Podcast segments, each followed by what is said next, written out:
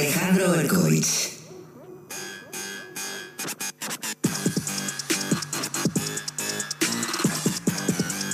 Ayer salieron los datos de la pobreza y marcan una realidad realmente, realmente alarmante. Realmente alarmante. El dato eh, de la incidencia de la pobreza es levemente mejor que el de la primera mitad del año pasado, eh, pero está todavía muy por encima del dato de antes de la pandemia. Dio 40,6% es decir, un poquito más bajo que el 42 que habíamos tocado en, lo peor de la pandemia, en la segunda mitad del año pasado. Eh, está un cachitito por abajo de la primera mitad del año pasado, de la primera ola, que había dado 40,9%, pero muy por encima del 35,5% que había eh, justo antes de que empezara la pandemia y antes de que terminara de desbarrancarse el gobierno de Mauricio Macri. Esto quiere decir que eh, hay unas 450.000 personas en todo el país que eran pobres al final del año pasado, después de la segunda ola, y que consiguieron salir de esa situación ahora que se reabrió la economía, que se rehabilitaron un montón de laburos, de changas y demás. Pero el dato realmente grave, muy, muy preocupante, es el de la indigencia. La, la, indigencia no paró de crecer en ningún momento. ¿Y sabes qué es la indigencia? El hambre es la gente que no le alcanza para cubrir las necesidades calóricas para no desfallecerse, para no caerse al suelo eh, por no tener su, nutrición adecuada. Es la, alimentación más básica la que mide la canasta de indigencia. Bueno, la indigencia no dejó de crecer en esta primera mitad del año, eh, volvió a batir el récord de los últimos 15 años, el récord desde 2004, eh, y se ubicó en una tasa del 10,7%. Eso quiere decir eh, que eh, hubo 110.000 personas en todo el país que cayeron en el hambre durante esta primera mitad de 2021. O sea, durante el gobierno de Alberto Fernández. O sea, durante eh, el imperio del Frente de Todos, que después se pregunta por qué perdió las elecciones. ¿Cuál es el sustrato sobre el cual floreció este incremento de la indigencia? Bueno, fue el ajuste del gasto social, el ajuste de eh, las jubilaciones, de las partidas para atender la emergencia social, el hambre más urgente y también obviamente la inflación de los alimentos. La inflación de los alimentos eh, es algo que había empujado ya a, muchos a la pobreza eh, el año pasado, en 2020, y que no frenó este año, bueno, ustedes saben porque lo hemos cubierto muy profusamente, no frenó este año a pesar de justamente ese ajuste que se hizo en un principio para intentar combatir la inflación, para frenar el aumento del dólar y luego combatir la inflación.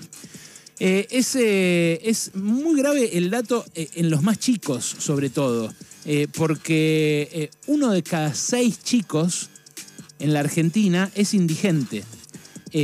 repito, uno de cada seis menores de 14 años pasa hambre acá en este país. En este país eh, que, bueno, tiene muchos recursos, mucha extensión, mucha tierra y que produce muchos alimentos, más allá de que algunos digan esto de los alimentos para 300 millones de personas, otros que no.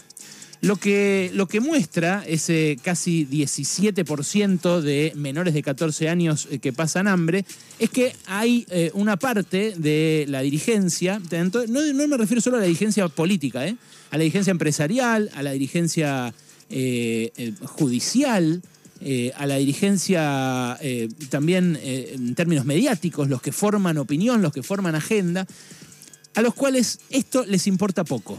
¿Por qué? Y porque si no debería ser tema todo el tiempo. Nosotros tratamos de recogerlo todas las veces que podemos, pero esto no es agenda permanente, erradicar el hambre. Cuando lo fue, cuando fue el eslogan de pobreza cero con Macri, lo que vimos fue un incremento brutal de la pobreza, y especialmente eh, de la pobreza infantil. Entonces, eh, estos chicos, en, pleno crecimiento, en, su momento de más necesidad de calorías, de nutrientes, en el momento en que se está formando su personalidad y en que se está formando su cuerpo también, eh, tienen enfrente un plato medio vacío. Un guiso que se estira, un eh, plato que no tiene carne, que tiene solo arroz, eh, una, un agua que no es potable. tienen sus necesidades más básicas, más elementales, insatisfechas. Hoy a la mañana eh, escuchaba, porque hice, hice zapping en un momento y lo corrí Ernesto, eh, escuché a un mequetrefe de estos que gritan a la noche en televisión, que tiene un programa en otra radio, no lo voy a nombrar, atar esta situación, la de la pobreza, a dos iniciativas que ayer causaron mucho, mucho revuelo. Eh, primero, la de Cecilia Moró, de cuando dijo, le preguntaron por la inflación y ella dijo, bueno, si hay leche que vale en dos sucursales del mismo supermercado, una que vale 63 y otra que vale 40, hay que cerrar la sucursal en la que vale más, hay que ir y clausurarla. El otro, que fue un diputado jujeño, absolutamente desconocido, que propuso eh, la, nacionalización de los depósitos de los bancos. La verdad que la inflación no se va a resolver clausurando eh, sucursales de supermercados y el problema de la, estabilidad financiera no se va a resolver para nada. Al revés, es una pésima idea proponer ahora aisladamente una medida así en la boca de las elecciones, en un momento de, mucha zozobra, de inestabilidad financiera eh, y además en soledad. Son eh, dos eh, exabruptos, si querés, dos expresiones, pero las cuales este tipo decía, ven, por pensar así es que hay mucha pobreza en la Argentina, porque espantan a los que invierten. No, señor, es al revés de la única manera de la que vamos a resolver este problema estructural realmente gravísimo, que el otro día Juan Carlos Torre ponía de manera muy clara, en la Argentina ya no hay algunos pobres, hay pobreza como en el resto de Latinoamérica. Y ese es un fenómeno que ocurrió en los últimos 40 años, en el periodo democrático posterior a la dictadura, de la cual obviamente, obviamente salimos mucho más desiguales, mucho más pobres y mucho más destrozados de lo que habíamos entrado. Ahora, eh, este, este tipo de razonamientos mediáticos eh, a lo que conducen es a que esto se siga grabando. Porque si no afectamos de algún modo los intereses de los que cada vez concentran más ingresos, jamás vamos a atender la situación de estos pibes, de este uno de cada seis pibes que tiene el plato medio vacío enfrente. ¿Saben cuándo se vio esta situación muy nítidamente? Ayer. Ayer se vio muy nítidamente en Retiro, ahí al lado de la Villa 31, donde desalojó la policía de la ciudad de Buenos Aires, por orden de un juez de la ciudad de Buenos Aires, a unas 100 familias que estaban ocupando ese lugar sin cloacas, sin ningún servicio, sin trazado urbano, sin luz, aunque al final se habían conseguido colgar algunos artefactos, y con un solo inodoro, en el caso de una de las nenitas que, que habló y que se lo contó a las cámaras de Crónica TV, y lo que hicieron fue tirarles abajo todo.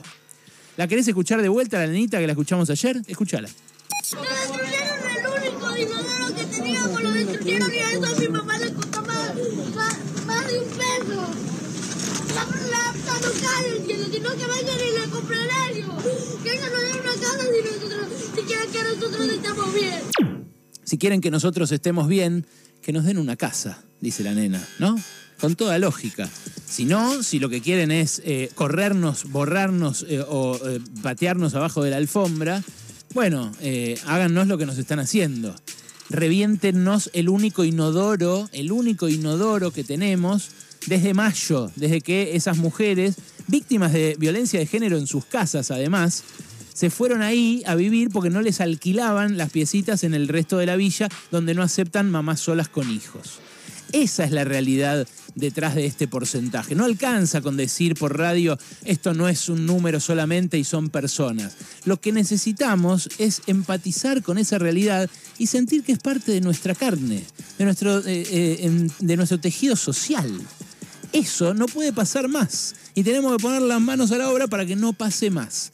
¿Saben qué? Eh, pensé mientras escuchaba hoy de vuelta este mequetrefe, eh, tantos, tantos eh, periodistas que se, ocupan más de destacar la, la, chiquita, la, mezquindad, o que subrayan la minucia política de que haya, por ejemplo, opositores a Horacio Rodríguez Larreta que fueron a apoyar esta toma y les decían no acepten ir a, mudarse a paradores. ¿Cómo que está mal eso? ¿Cómo que está mal que un legislador vaya y escuche a esta gente, a los últimos, a los nadies, a, los que no tienen nada? ¿Cómo que está mal?